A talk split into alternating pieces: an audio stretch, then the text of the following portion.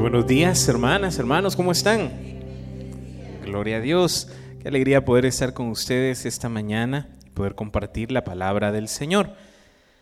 Vamos a compartir un mensaje que lleva por nombre la regla de oro. ¿Usted sabía o, había escuchado a un, hay un versículo bíblico al que le dicen, al que se le llama la regla de oro? ¿Usted lo había escuchado antes?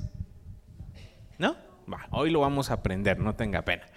Le dicen así porque en este versículo el Señor resume todo el Antiguo Testamento y todo lo que deberíamos hacer en el Nuevo Testamento. En un solo versículo Jesús nos dice cómo tenemos que actuar y cómo podemos ser agradables al Señor. A ver, levante la mano, ¿quién se sabe los diez mandamientos? Más de algunos se sabe, sí. No los 10, 8 o 9, pero sí. El, último como que se nos olvida un poquito, ahora nos confundimos.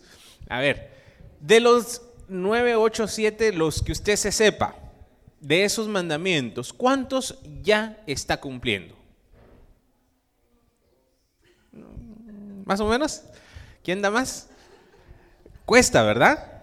Complicado. San Agustín tenía una frase, ama y haz lo que quieras. Claro, eso no significa que, por amor yo voy a hacer lo que se me dé la gana, sino cuando es un verdadero amor, cuando es el amor de Dios, el amor nos da libertad. Nos da libertad para actuar, nos da libertad para hablar, nos da libertad para hacer todo, porque cuando somos movidos por el amor, tenemos esa libertad. No vamos a dañar, no vamos a ofender, no vamos a lastimar, no voy a pasar por encima de alguien más porque eso sería una falta contra el amor. Entonces cuando San Agustín dice, ama y haz lo que quieras, no es un amor libertinaje, no es sentimentalismo, no es esa, ese amor romántico, no, es el amor de Dios. El amor de Dios es el que nos va a dar la libertad. ¿Quiénes quisieran irse al cielo? Le voy a dar la clave para que usted se vaya al cielo. Amén. ¿Se quiere ir al cielo? Sí, va. Nada más tenemos que cumplir este versículo. Si usted tiene su Biblia, por favor acompáñeme, vamos a leer San Mateo capítulo 7, versículos del 7 al 12. ¿Sí? San Mateo capítulo 7, versículos del 7 al 12. Dice así, pidan y Dios les dará, busquen y encontrarán, llamen a la puerta y se les abrirá. Porque el que pide recibe, y el que busca encuentra, y al que llama a la puerta se le abre. ¿Acaso alguno de ustedes sería capaz de darle a su hijo una piedra cuando le pide pan, o de darle una culebra cuando le pide un pescado? Pues si ustedes, que son malos, saben dar cosas buenas a sus hijos, cuánto más su Padre que está en el cielo dará cosas buenas a quienes se las pidan. Así pues, hagan ustedes con los demás como quieran que los demás hagan con ustedes, porque en eso se resume la ley y los profetas. Palabra del Señor, gloria a ti, Señor Jesús. ¿Cuál es el versículo de oro? Es San Mateo capítulo 7, versículo 12. Hagan con ustedes, con los demás, como quieran que los demás hagan con ustedes. Este es el versículo con el que Jesús remata y hace un resumen de todo el Antiguo Testamento. Dice que en este solo versículo se basa la ley y los profetas. A ver, cuando habla de la ley, ¿a qué se está refiriendo?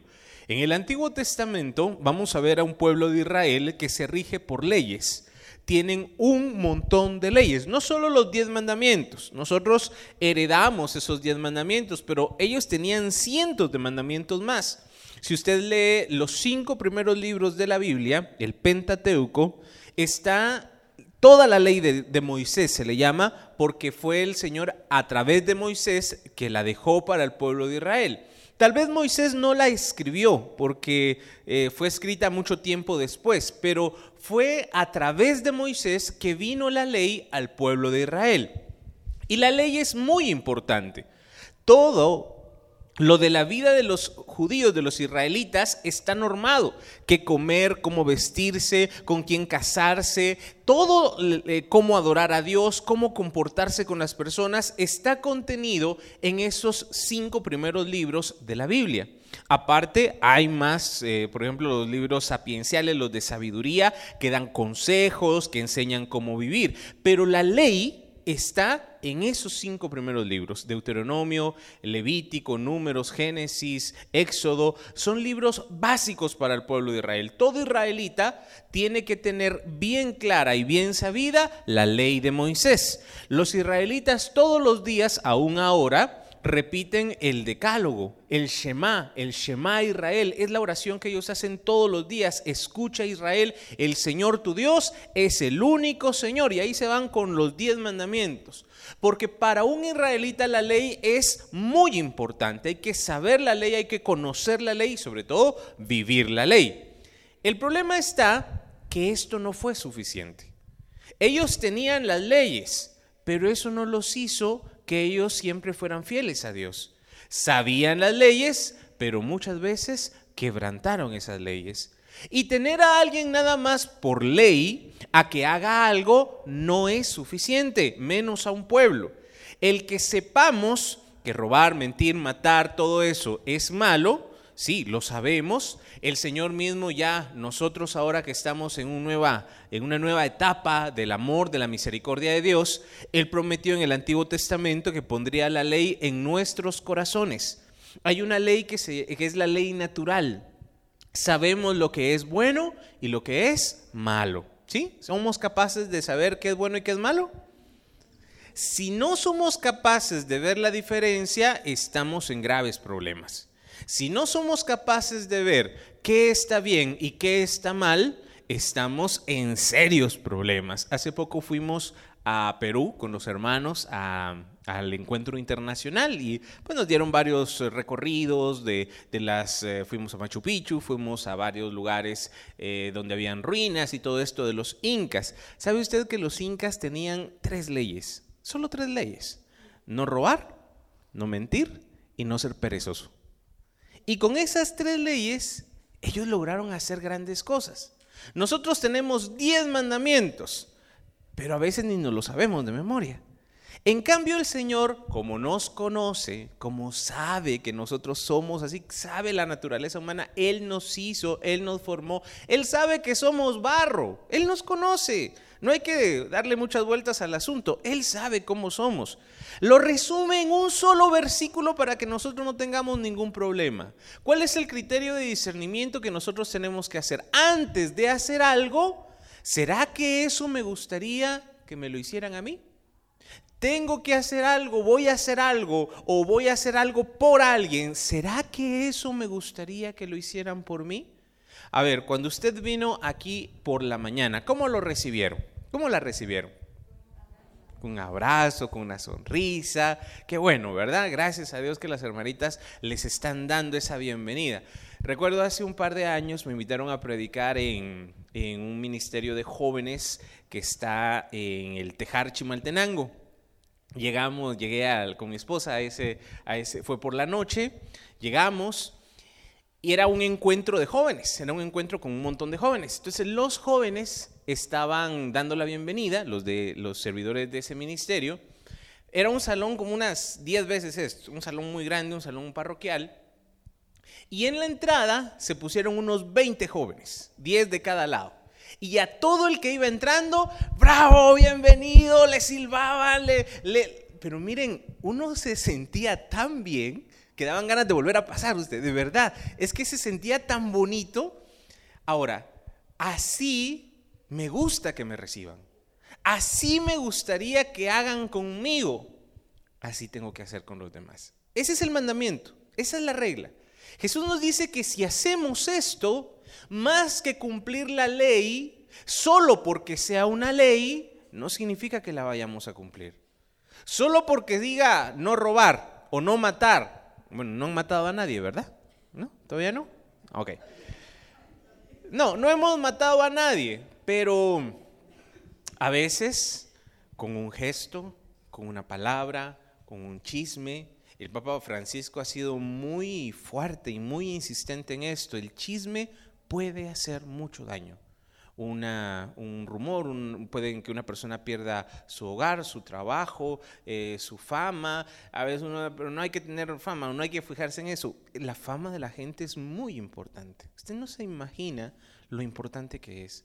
Yo no lo voy a matar, pero al hablar mal, al juzgar, al criticar, podemos hacer que esa persona sufra mucho. Entonces, al final, no se trata solo de la ley. La ley es buena, es necesario conocer la ley, pero aun si no me la sé de memoria, con este versículo bíblico estamos hechos. No voy a hacer a alguien lo que no me gustaría que me hicieran. Esto desde el punto de vista negativo. Si lo vemos desde el punto negativo, yo no voy a hacer algo que no me gusta que me hagan, pero Jesús lo propone desde el punto de vista positivo, hacer a los demás como quiero que me hagan a mí. Y ahí el Señor nos invita a tomar acción, no a esperar a que me hagan, a que me digan, a que me apapachen, a que me abracen. No, yo tengo que tomar la iniciativa. Y en esto dice Jesús que se resume la ley y los profetas. ¿Quiénes eran los profetas en el Antiguo Testamento? Vamos a ver a grandes hombres y mujeres de Dios también, que a través de ellos el Señor habló al pueblo de Israel. Un mensaje de parte de Dios, Dios hablándole a su pueblo. A ver, ¿a quién de ustedes les gustaría que el Señor le hablara en este momento? ¿Le gustaría? ¿Alguna pregunta que quiera hacerle?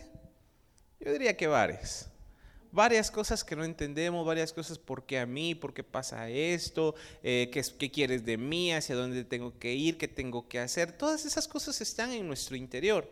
Bueno, más allá, bueno, un profeta pudiera venir ahorita o alguien con don de profecía y decirnos una profecía de parte de Dios, pero eso no quiere decir que le hagamos caso. En el Antiguo Testamento, los grandes profetas de Dios trajeron mensajes de parte de Dios directo, línea directa con Dios. Dios hablándole al pueblo en la situación en la que estaban, en el error en el que estaban, en el momento en el que lo necesitaban. Pero nadie los escuchó. Nadie les hizo caso. Hasta después, cuando ya pasó lo que tenía que pasar, cuando ya habían sido derrotados, cuando ya se habían vencido, cuando ya había pasado lo que ellos habían anunciado, reconocen que en verdad eran un profeta. Y ahí ya para qué, ¿verdad? Ahí ya habían sufrido, ya estaban mal, ya, ya no le habían hecho caso, se hubieran evitado mucho sufrimiento. Jeremías es un gran ejemplo de esto. Los profetas en el Antiguo Testamento incluso se cree que habían escuelas de profetas o que había un, grupo de personas que eran los profetas de Dios. Y era como un trabajo, era como una profesión. Habían unos, claro, que tenían el don. Por ejemplo, Isaías, cuando uno lee el libro de Isaías, es un libro tan extenso que históricamente abarca casi 700, 800 años es demasiado para que un solo profeta llamado Isaías lo hiciera. Entonces, la explicación que se acepta más es que Isaías tenía como una escuela profética.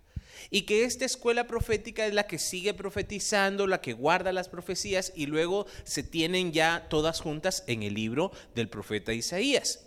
El problema es que los profetas, cuando profetizaban, no eran bien recibidos.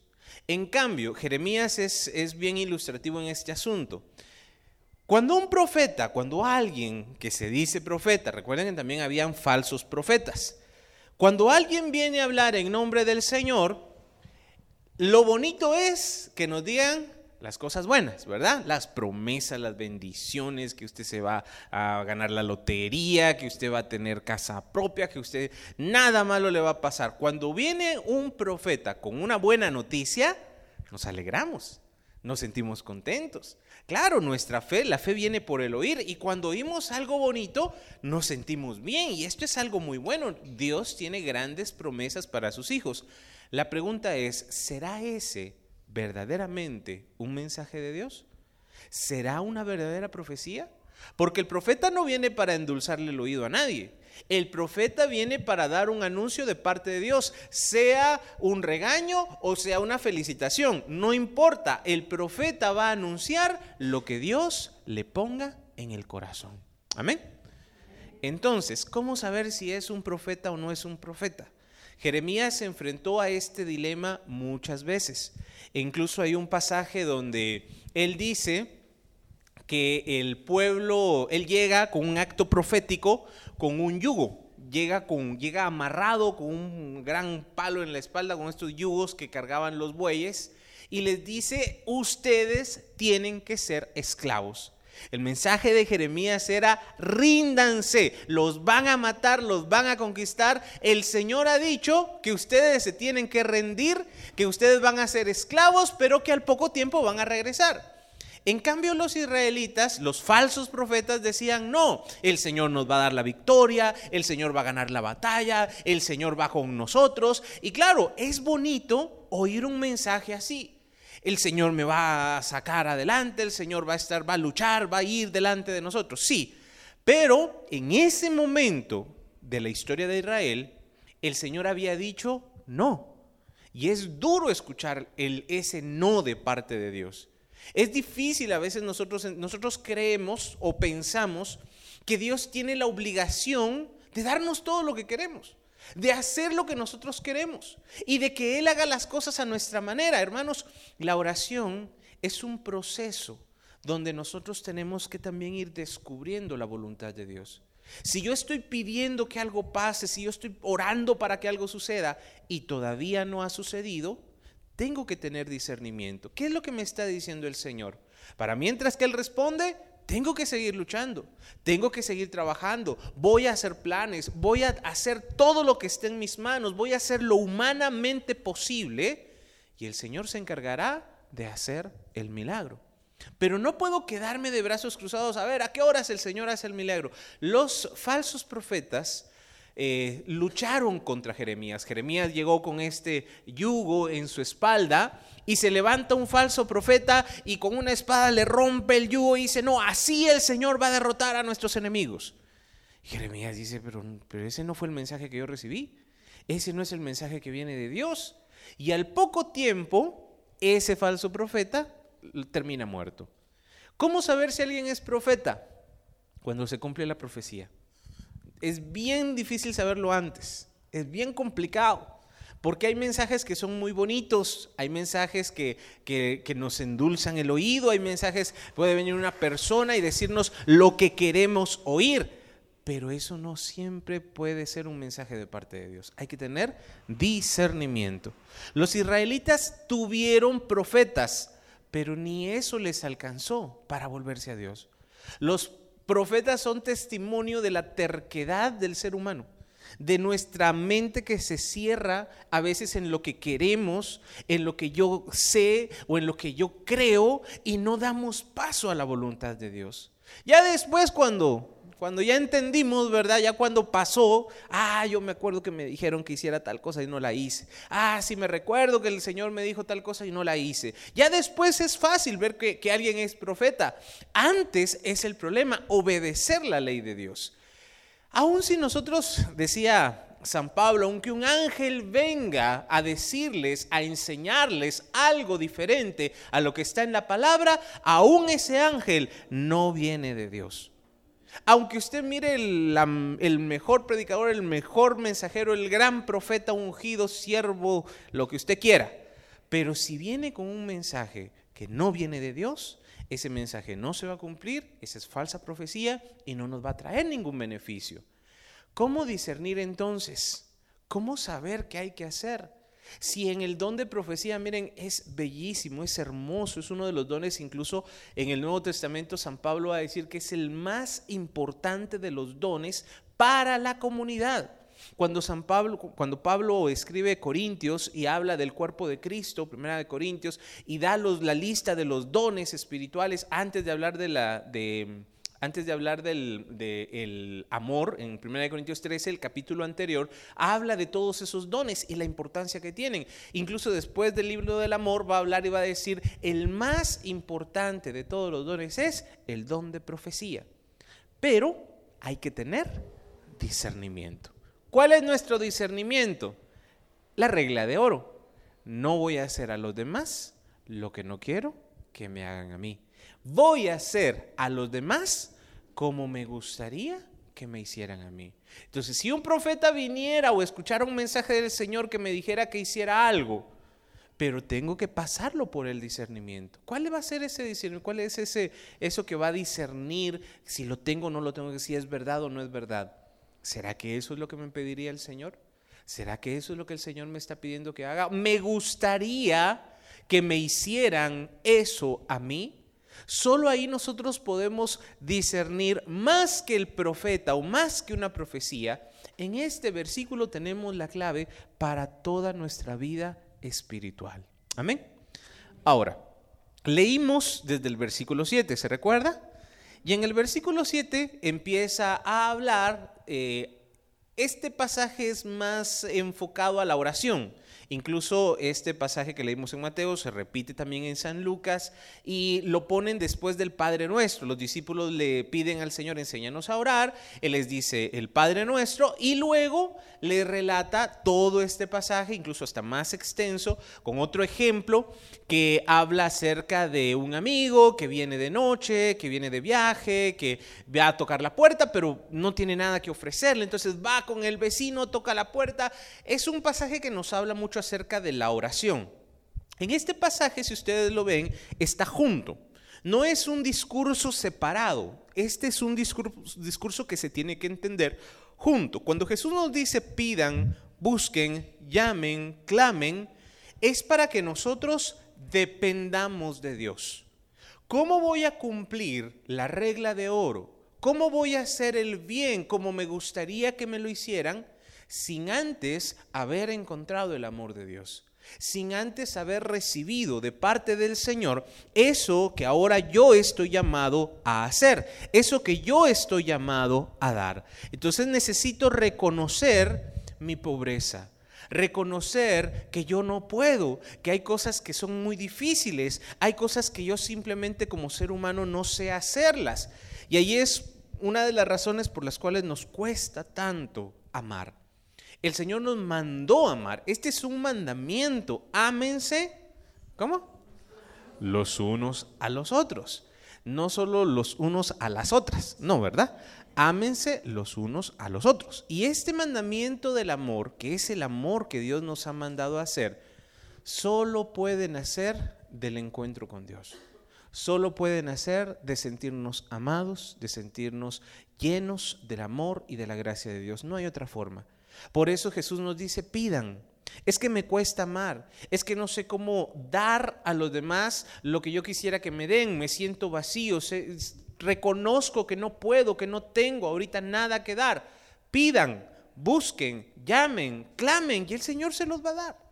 No podemos decir es que es que yo no sé, es que yo no puedo, aquella eh, regla que es, es como que muy básica, muy fundamental, nadie puede dar lo que no tiene ni enseñar lo que no sabe. Ahora, ¿cómo entonces puedo hacer que se cumpla en mí el mandamiento, la regla de oro, amar a los demás? Hay que venir al Señor. Hay que pedirle, hay que clamarle, hay que venir con pobreza, con necesidad, hay que reconocer que solos no podemos, que nuestra naturaleza humana no es así. Nosotros por naturaleza somos vengativos, somos rencorosos, eh, somos, eh, nos quedamos con esa espinita, bueno, unos más que otros, no voy a decir que todos, ¿verdad? Pero depende del temperamento, eh, este es un tema muy extenso, cada temperamento se enoja diferente y cada temperamento guarda rencor diferente. Por ejemplo, un sanguíneo, alguien que es muy alegre, muy extrovertido, al momento se enoja, grita, patalea, se pone rojo, a los cinco minutos ya se está riendo y está contando chistes y se le olvidó. Un colérico es siempre parece que está enojado, siempre parece que está ahí, pero en el fondo él está bien. Lo que pasa es que su temperamento es así. Un melancólico es, eh, ah, es rencoroso y se va a acordar de eso por toda la eternidad. Una heridita, una cosita y eso va a ser algo que va a estar para siempre. Y un flemático va a ser feliz no importa lo que pase somos felices, no importa. No, el flemático también se enoja, un poquito rencoroso y sobre todo vengativo. Entonces, cuando nosotros no somos capaces de amar, cuando nos domina esa naturaleza pecadora, ese temperamento, ese carácter que tenemos, necesitamos venir al Señor. venir con pobreza, venir con necesidad, venir a reconocer, yo solo no lo puedo hacer. Aún una persona, por muy fuerte que sea, por muy ganas que tenga, este mandamiento no se puede cumplir sin Dios. Sin Dios no se puede cumplir este mandamiento, la regla de oro. Jesús nos dice, pidan, busquen, llamen. Y luego pone un ejemplo. Dice, acá, ¿quiénes son papás aquí? Levanten la mano. ¿Quiénes tienen hijos? ¿Sí? Si un hijo, ahorita tal vez algunos ya hasta algún nieto, viene y les pide que tienen hambre, ¿ustedes qué les dirían? Les dan de comer. Y yo incluso he visto muchas mamás que no comen con tal de que el hijo coma, que pasan hambre con tal de que el hijo esté bien. Un padre es capaz de hacer esto. Aún dice Jesús, si ustedes son malos. A ver, hagamos una encuesta rápida aquí. Levante la mano ¿quién cree que el ser humano es malo por naturaleza? A ver, levante la mano.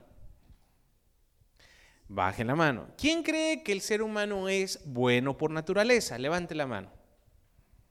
Vaya entonces, ¿qué quedamos?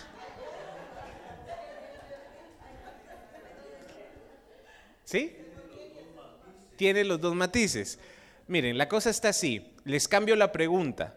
Dios hace cosas buenas o hace cosas malas? ¿Y quién es el que nos hizo? Somos imagen semejanza de Dios. Cuando Dios nos hace, nos hace buenos. ¿Sí? Él no hace cosas malas, él no va a ser alguien malvado, no. Ni aún el diablo que el Señor lo reprenda. Él, él era un ángel. Él era una criatura la más perfecta de todas, que se corrompe por su propia voluntad y se convierte en el, en el personaje este diablo, Satanás, que el Señor lo reprenda. Pero en su naturaleza, Él es bueno, es un ángel, es un arcángel. Es decir, Dios hace todo bueno. Él nos hizo buenos. Ahora, el problema es cuando entra el pecado. Cuando el pecado original, cuando la conscupiscencia, y no es una medicina rara, la conscupiscencia es la mm, facilidad o la fragilidad que tenemos para hacer el mal. Eh, usted mírelo con los niños pequeños, con un niño pequeño. Eh, usted le va a lavar el cerebro para que de chiquito cuando no ha hablado todavía para que diga mamá, ¿verdad? La mamá quiere que diga mamá y le diga mamá, diga mamá, diga mamá y la primera palabra que dice papá, le va a decir, ¿verdad? O es tan fácil que digan o que se aprendan malas palabras. ¿Se ha visto? Pero el niño no sabe que esto sea malo. El niño para él es una palabra más. Lo que nosotros, los adultos, sabemos que esa es una mala palabra, pero el niño no lo sabe. El niño es inocente. Cuando Jesús pone este ejemplo, dice, ustedes que son padres, no le darían algo malo a sus hijos. El llamado que el Señor nos hace, si nosotros queremos cumplir el mandamiento del amor, es hacernos como niños.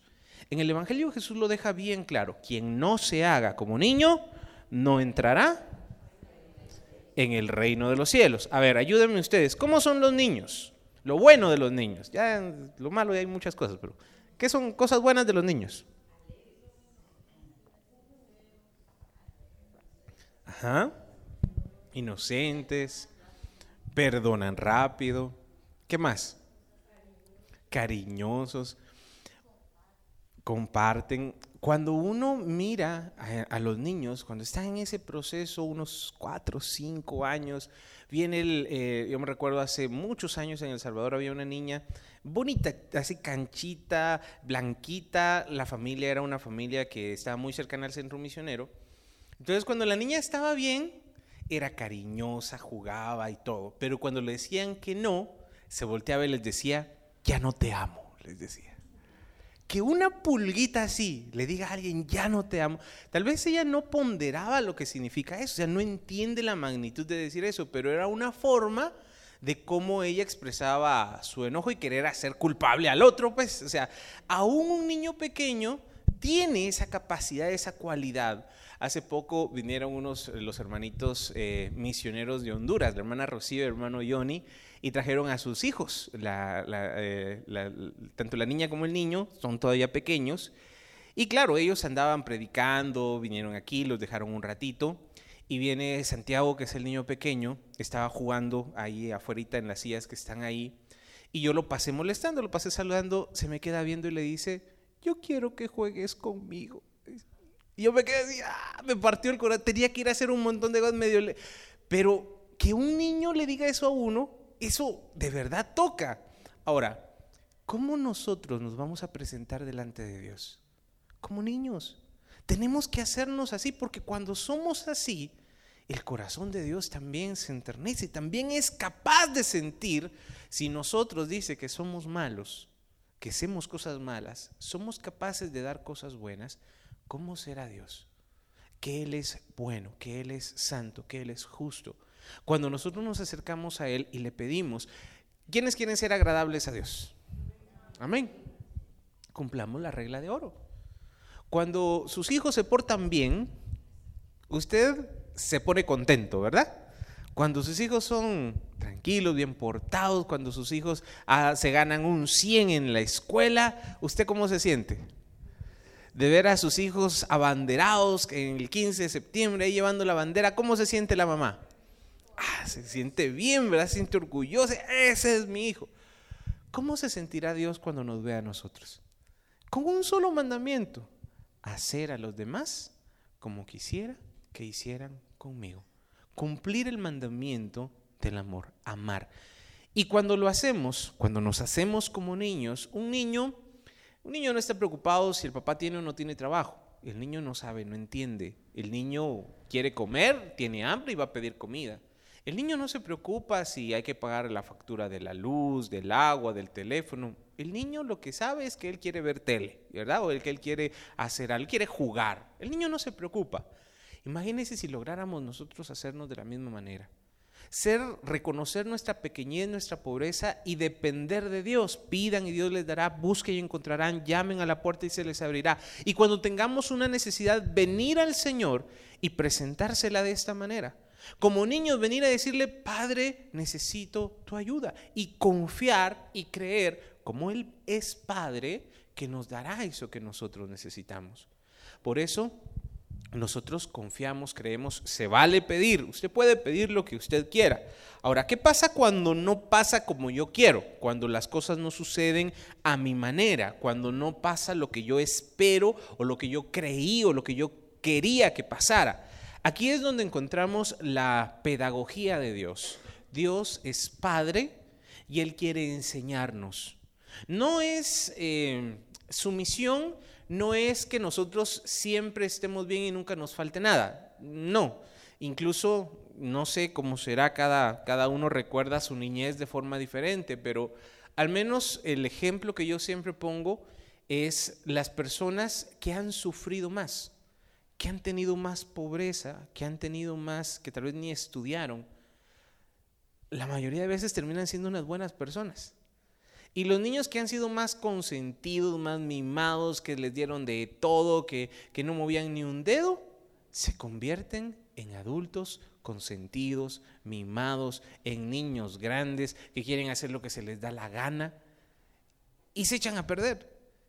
A veces eso que vivimos, esa niñez tal vez dura, difícil, complicada, nos hizo crecer y madurar más que la frasecita que, muchos padres dicen, yo le voy a dar a mi hijo todo lo que yo no tuve, ¿verdad? Y le compramos el último juguete, la, la, última consola de videojuegos, la televisión pantalla plana, los audífonos, y ahí que se esté en la casa tranquilo, ¿verdad? Y que se esté jugando todo el día. ¿Qué pasa con, con las nuevas generaciones?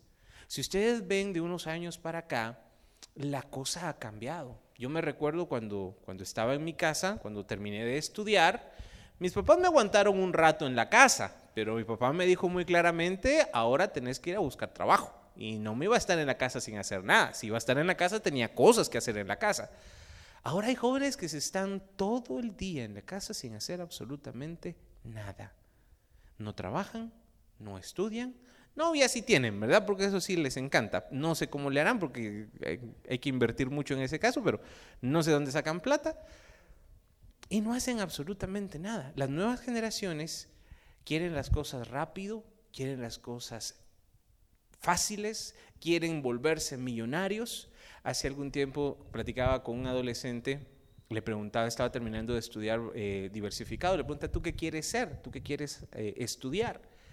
Y su idea de negocios era ser un youtuber de videojuegos, es decir, pasarse todo el santo día jugando videojuegos, subir a YouTube los videos de sus reacciones, de cómo él hacía y las palabras que decía mientras jugaba videojuegos y que con eso se iba a volver millonario.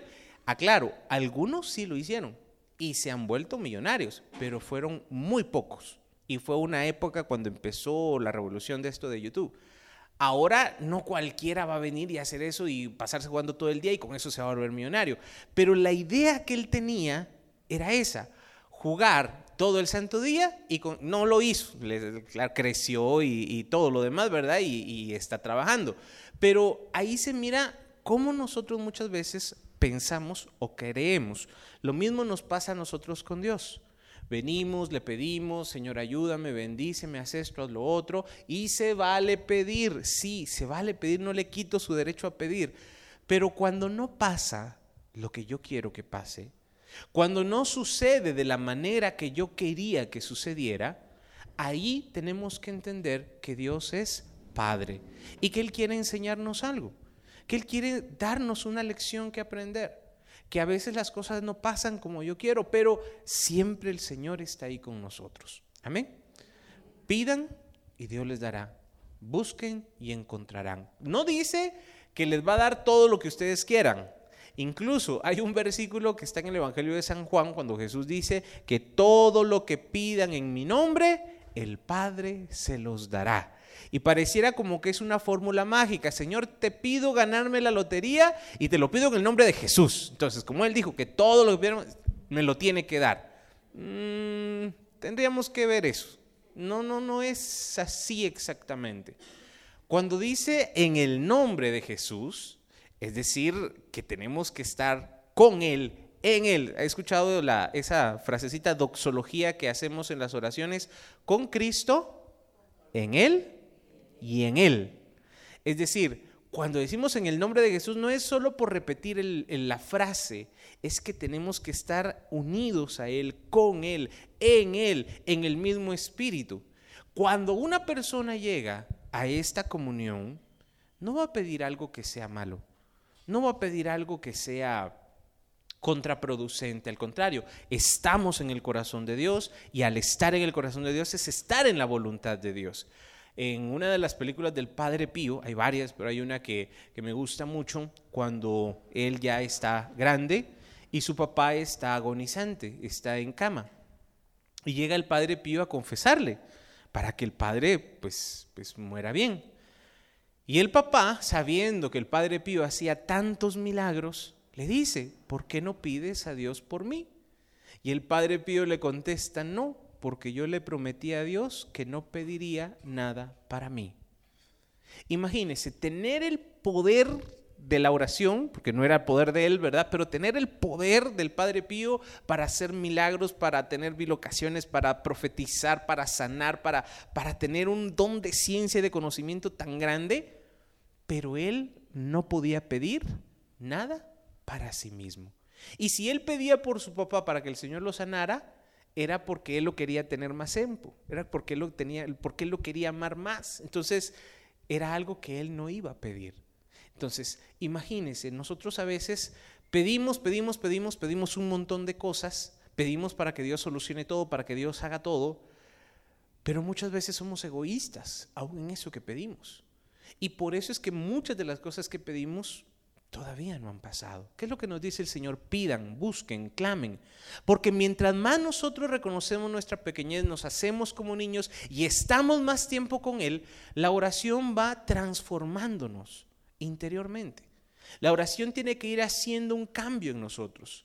De nada serviría estar todo el día orando, rezar 20 rosarios, ir todos los días a misa y hacer un montón de ayunos y sacrificios si no hay una verdadera conversión. De nada sirve. Sería tiempo perdido. Si no hay un cambio, una transformación, si no hay una algo que haga ese, ese, ese cambio de pensar para cambiar la forma de vivir que nos dice San Pablo. ¿Y cómo hacerlo? ¿Cómo cumplir la regla de oro? Primero tengo que entender, primero tengo que saber lo que la palabra de Dios nos dice, cambia tu forma de pensar. Primero tengo que llenarme del conocimiento, de la sabiduría de Dios, para que luego esto salga de forma natural. Tal vez al principio nos va a costar, va a ser difícil, porque no estamos acostumbrados a hacerlo. No estamos acostumbrados a ser amorosos, tiernos, compasivos, como me gustaría que fueran conmigo. No estamos acostumbrados. Estamos esperando que alguien más lo haga, que alguien más llene el vacío, que alguien más nos ayude, que alguien más nos, que el gobierno venga y nos dé todo gratis. Y no va a pasar. Eso no, simplemente es imposible. No hay para, tonto, no hay para tanto. ¿Qué tenemos que hacer? Cambiar desde dentro y nosotros hacer el cambio que necesita este mundo. Dar, hacer, hacer algo por los demás. Por eso, cuando nosotros escuchamos esta regla de oro, tenemos que tomar la iniciativa. No esperar a que alguien más lo haga. Si tengo que reconocer mi necesidad, es de Dios.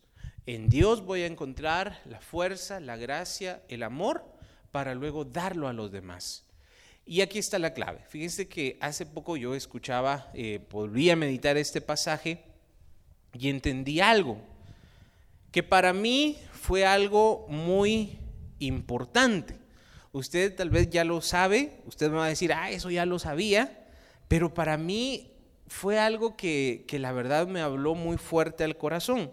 Y es que cuando nosotros cumplimos la regla de oro, cuando amamos a los demás, qué bonito es cuando nos corresponden, ¿verdad?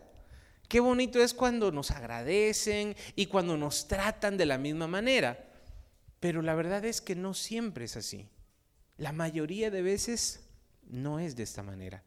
Y la clave está en la frase que Jesús dice, hagan con los demás como quisieran. ¿Sí? Pero no dice que es obligatorio. No dice que las personas lo van a hacer y que si nosotros amamos la otra persona nos va a corresponder. Eso no lo dice. Él mismo pone el ejemplo y Él es el que se entrega, Él es el que va a la cruz, es el que pasa toda la pasión sin esperar nada a cambio. Si nosotros queremos volvernos a Él, recibimos la salvación, recibimos las gracias. Pero si no queremos, Él no obliga a nadie. De la misma manera, el Señor nos pide amar, dar, hacer, pero sin esperar nada. No espere que la otra persona, que el hermano la casa, la familia, el hijo, no espere que esa persona le trate de esta manera. Si vamos a cumplir la regla de oro es hacer el bien sin importar si me corresponden o no, si me dijeron gracias o no, si lo, supieron o se dieron por entendido, simplemente no importa. Lo que importa es hacer el bien.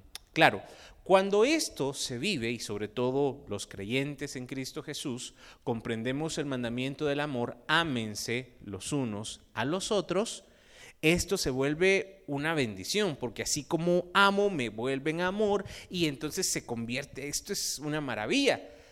Pero la regla de oro no es así. La regla de oro es, amen, hagan. Y si los otros hacen o no hacen, corresponden o no corresponden, usted no se preocupe por eso.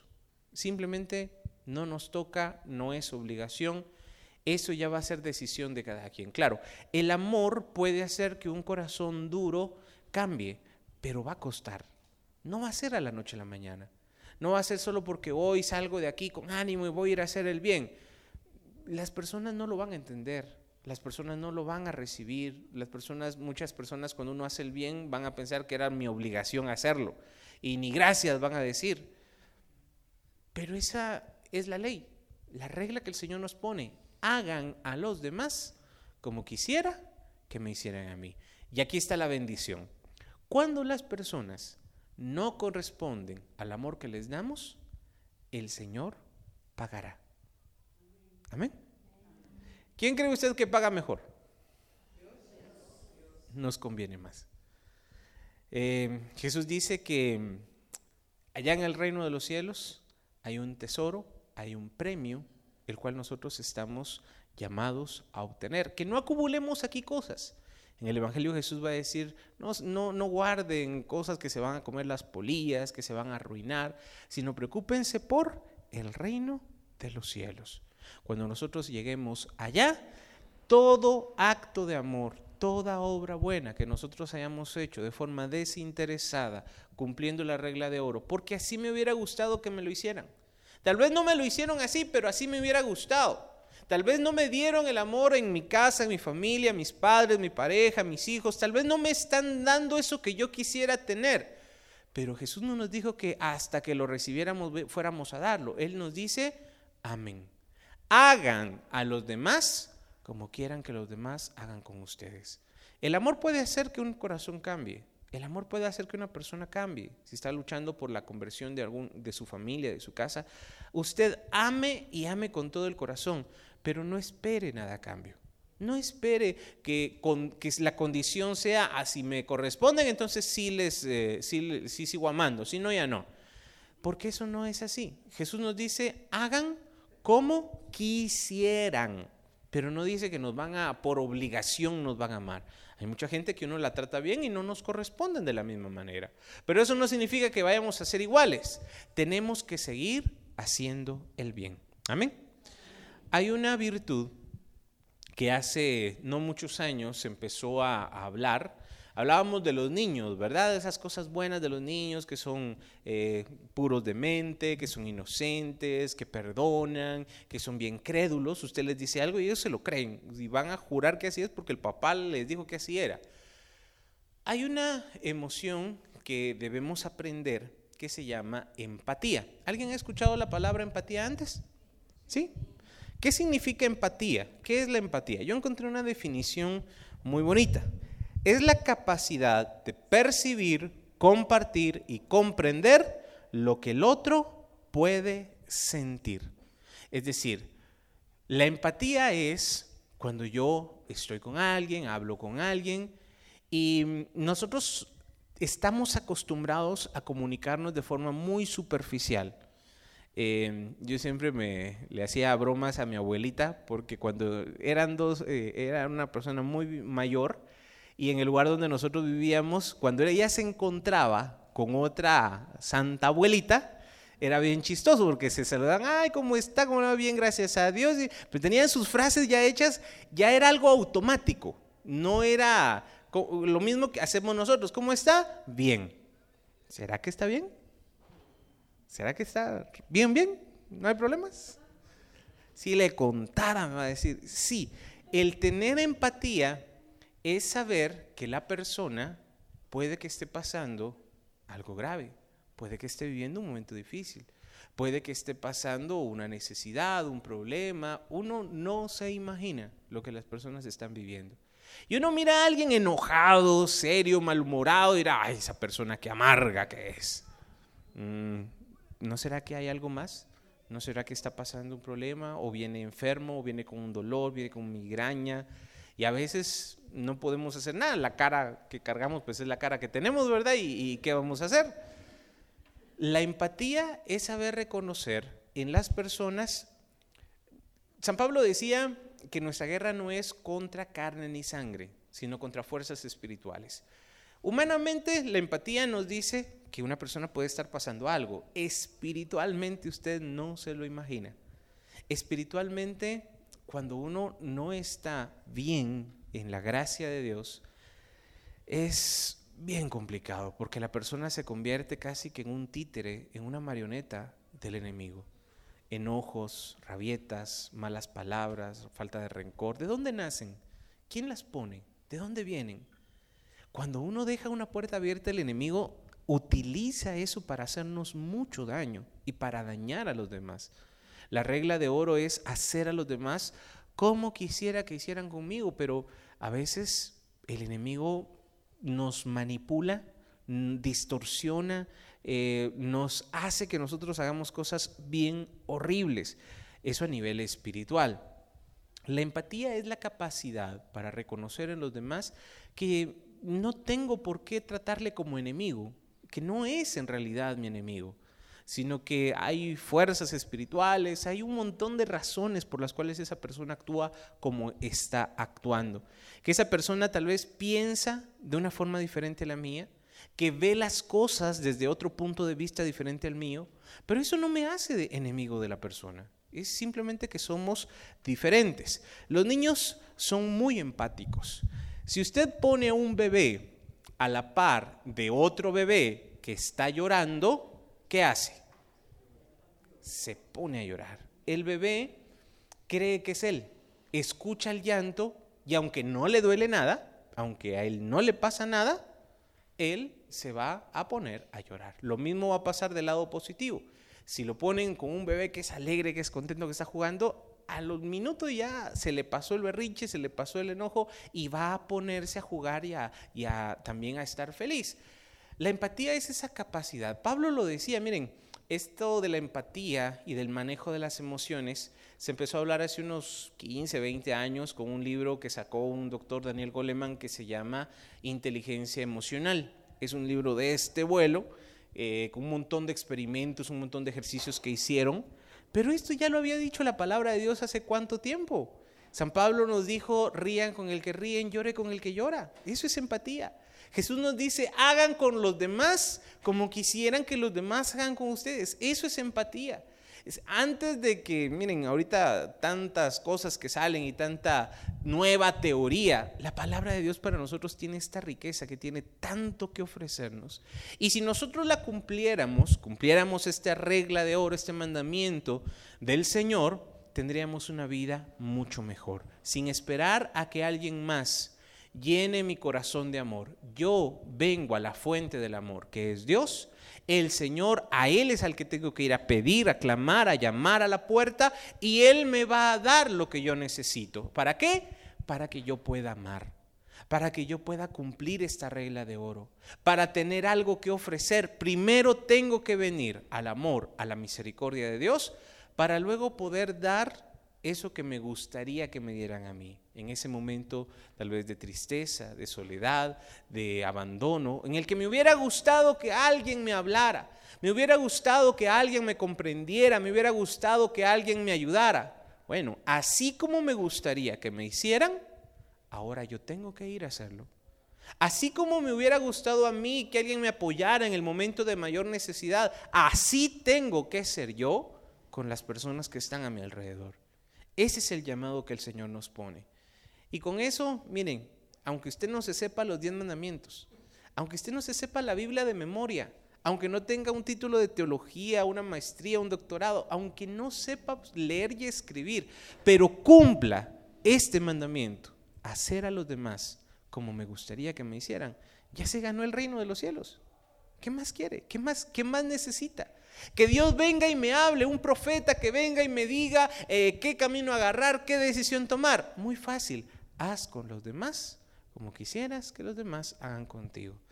Cuando uno mira estas empresas, miren, quitándole, saliendo del mundo espiritual al mundo material, una empresa que tiene éxito, una empresa que, que vende millones, ¿qué es? Es alguien que se dio cuenta que había una necesidad algo necesitaba, la gente necesitaba algo, crea un producto para responder a esa necesidad, lo ofrece, lo vende y forma su empresa.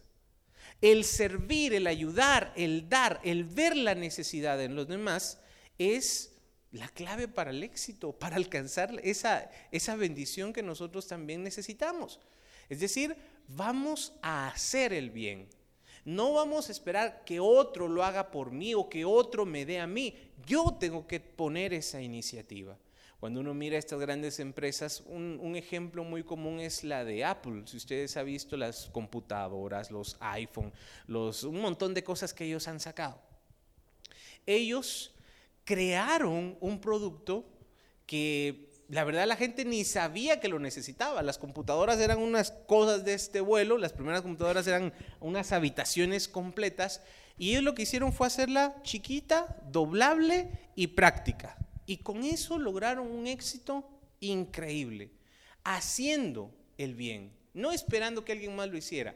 Ellos tomaron la iniciativa, les costó, fue difícil, lo mismo va a pasar con nosotros ahora. El hecho de saber esta regla de oro, de saber que el Señor nos pide amar, que el Señor nos pide entregarnos, no es una no es algo mágico. No es que yo ahorita voy a ir a mi casa y contento, así motivado por la palabra, voy a empezar a hacer el bien. Quizás las personas no lo agradezcan, no lo vean, no lo entiendan y van a pasar los días, las semanas, los meses y que tal vez la persona se va a frustrar, se va a enojar, esto no funciona, yo estoy tratando y no cambia nada, que, algo hice mal. No, es que la promesa es que tú hagas lo que tú quisieras que hagan por ti. Pero no significa que esto va a ser algo inmediato o no significa que, esto va a hacer un cambio a la manera o a la velocidad que nosotros queremos.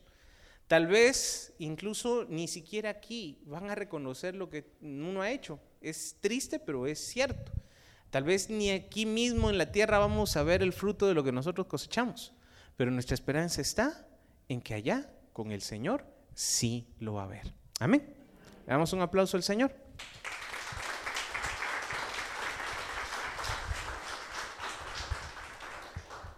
Vamos a hacer una oración y luego continuamos. Vamos a quedarnos un momento así de pie. Y vamos a iniciar diciendo en el nombre del Padre, del Hijo, del Espíritu Santo. Amén. Invocamos la presencia del Señor, Padre, Hijo y Espíritu Santo. Ven Señor a nuestras vidas, ven a nuestros corazones y ayúdanos a orar con fe, con amor y para gloria tuya. Santísima Trinidad, un solo Dios, ven haz tu casa, tu hogar dentro de mi corazón. Que así sea, así es. Amén. Amado Señor, en esta mañana queremos presentarnos delante de ti.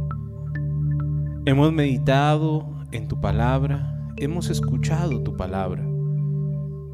Y tú, Señor, nos llamas a hacer el bien. Como me gustaría que alguien lo hiciera conmigo. A dar, a amar, como me gustaría que las personas me amaran a mí. Tú me llamas, Señor, a hacer, tomar la iniciativa y hacer el bien a los demás, sin esperar nada a cambio, sin que tengamos que recibir un reconocimiento o un agradecimiento Simplemente hacerlo como me gustaría que un día hubieran hecho alguien conmigo. Hoy, Señor, queremos hacer un examen de conciencia. ¿Será que estoy actuando de esta manera? ¿Será que estoy amando a mis hermanos sin esperar nada a cambio? ¿Será que estoy haciendo el bien siempre que puedo, como me gustaría que me lo hicieran a mí? o al contrario porque tengo una herida, un rencor en mi corazón, como nadie me dio lo que yo quería, ahora yo también cierro mi corazón a los demás.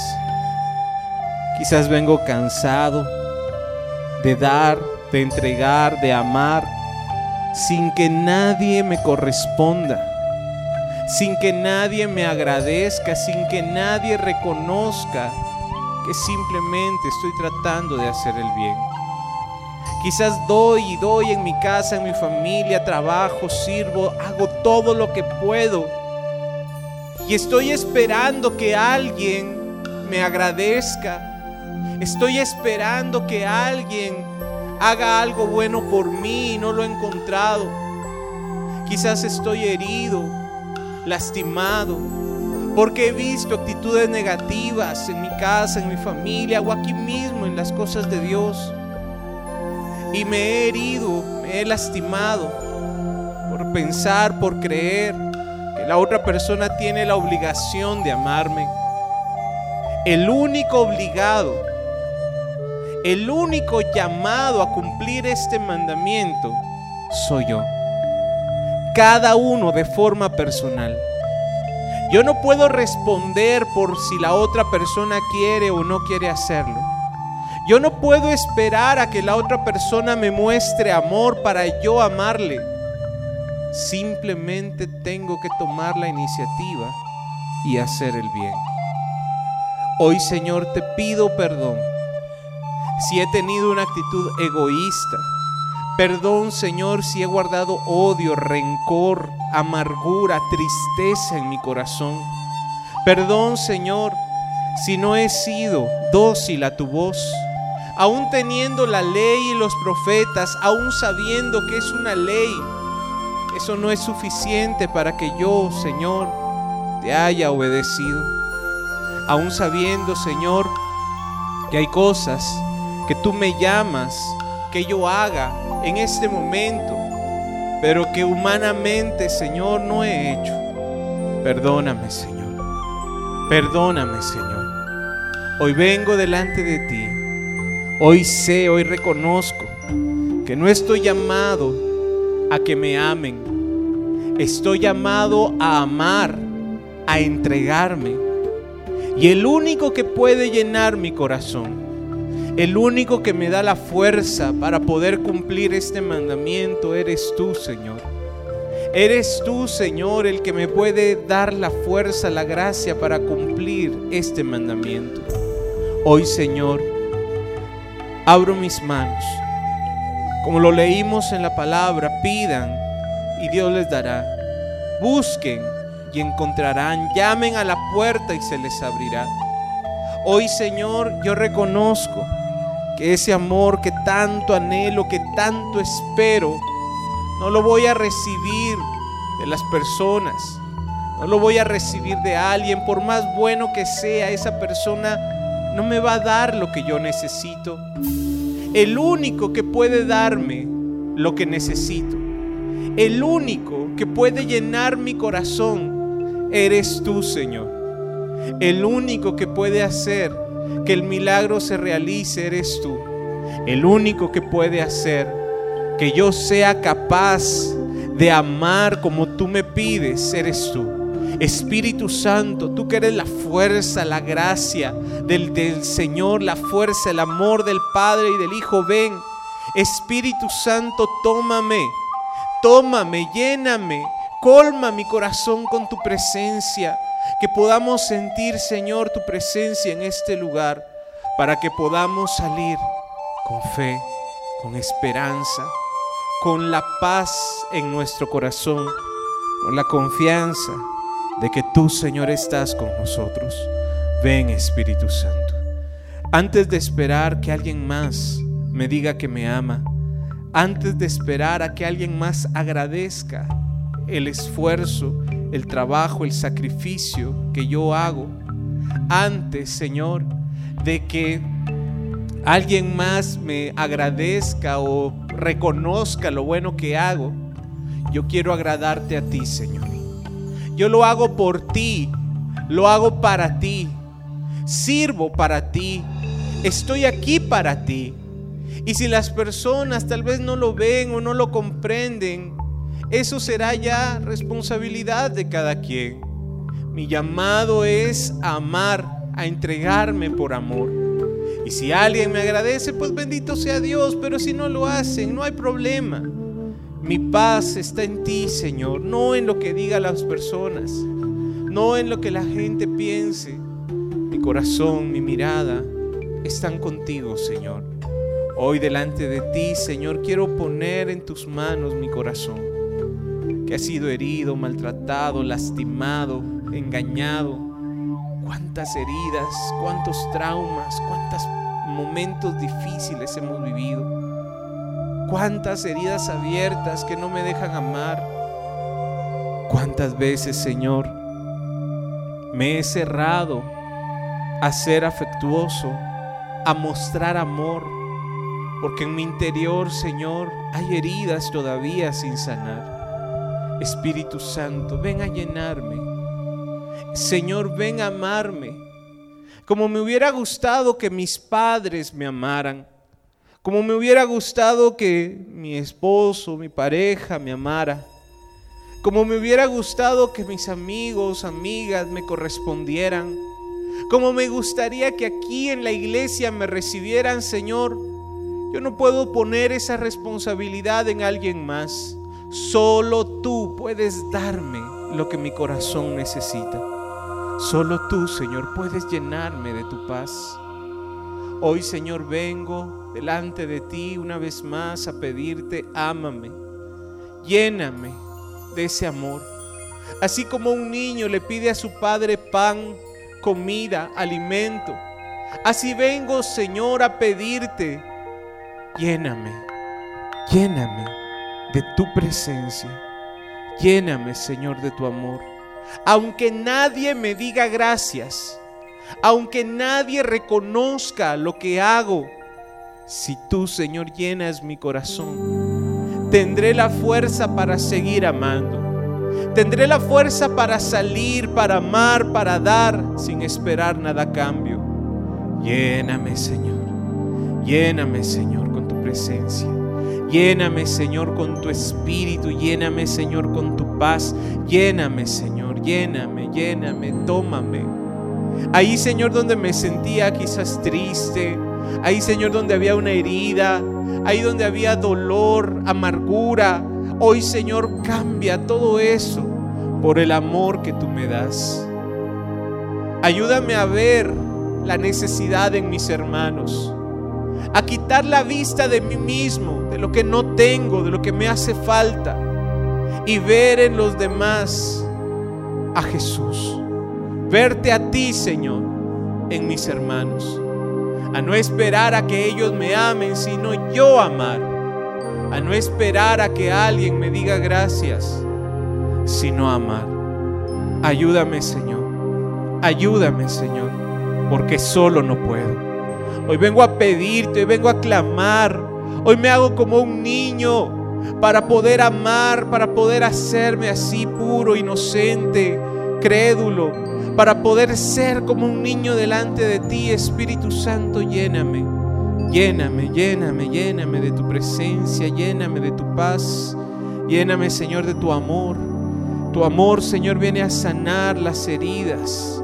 Tu amor viene a restaurar mi corazón. Tu amor viene a tocar ese corazón duro como la piedra.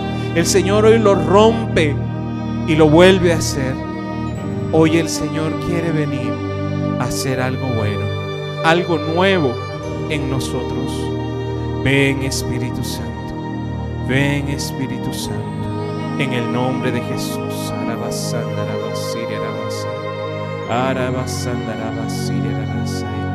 Ven, ven, ven Espíritu Santo.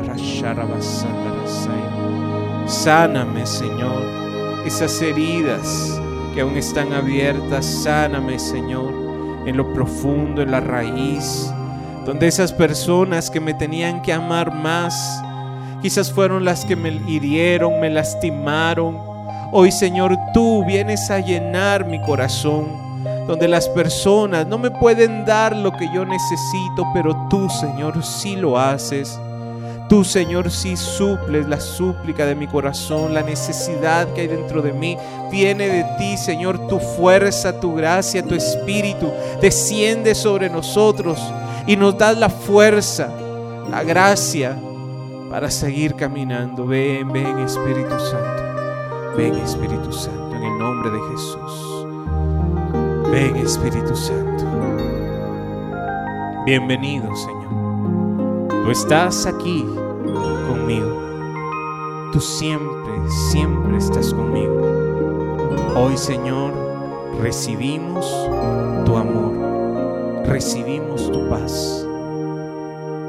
Sin perder ese momento de oración, si puedes sin abrir tus ojos, te invito a que tomes asiento un momento más tus ojos cerrados, seguimos orando. Siéntate correctamente, tus pies apoyados en el suelo, tu espalda recta en el respaldo de la silla, tus manos caen sobre tus piernas. En esta regla de oro, en este mandamiento, se resume toda la ley y los profetas amar, hacer a los demás como quisiera que hicieran conmigo. No voy a hacer algo que lastime, que hiera, que ofenda,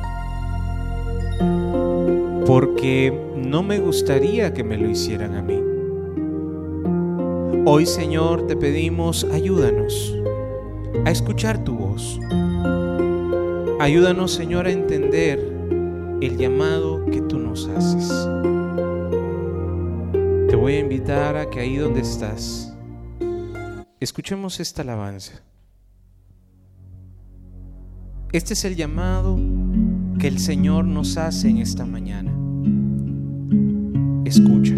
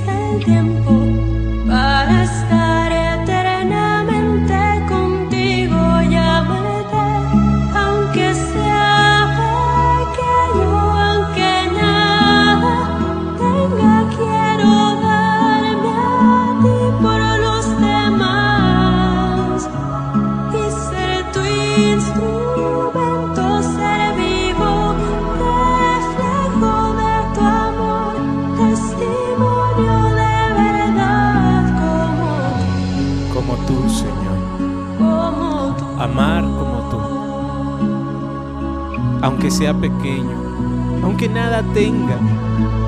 Quiero ser instrumento de amor,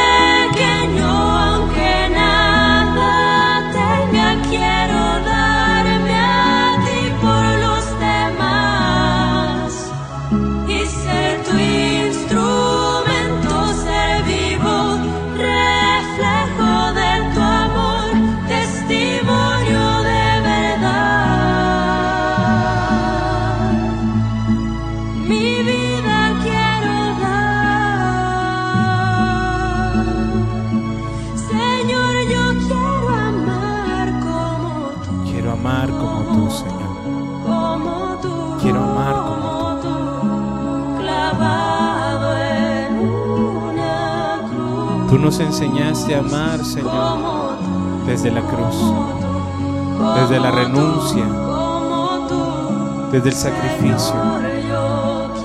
Así me amaste, así me mostraste tu amor. Y así, Señor, queremos también nosotros mostrar a los demás que tú vives en nosotros.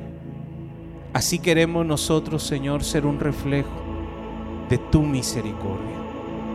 Por un momento ahí en el silencio, te pedimos, Señor, que nos hables. Te pedimos, Señor, que nos muestres dónde, a dónde me estás mandando, Señor, que cumpla este mandamiento. ¿Con quién? Con una persona específicamente a quien pueda amar, hacer como me gustaría que me hicieran a mí como me gustaría que alguien hiciera conmigo. Y no es que esta persona tenga la responsabilidad de corresponderme. Puede o no puede hacerlo, no importa.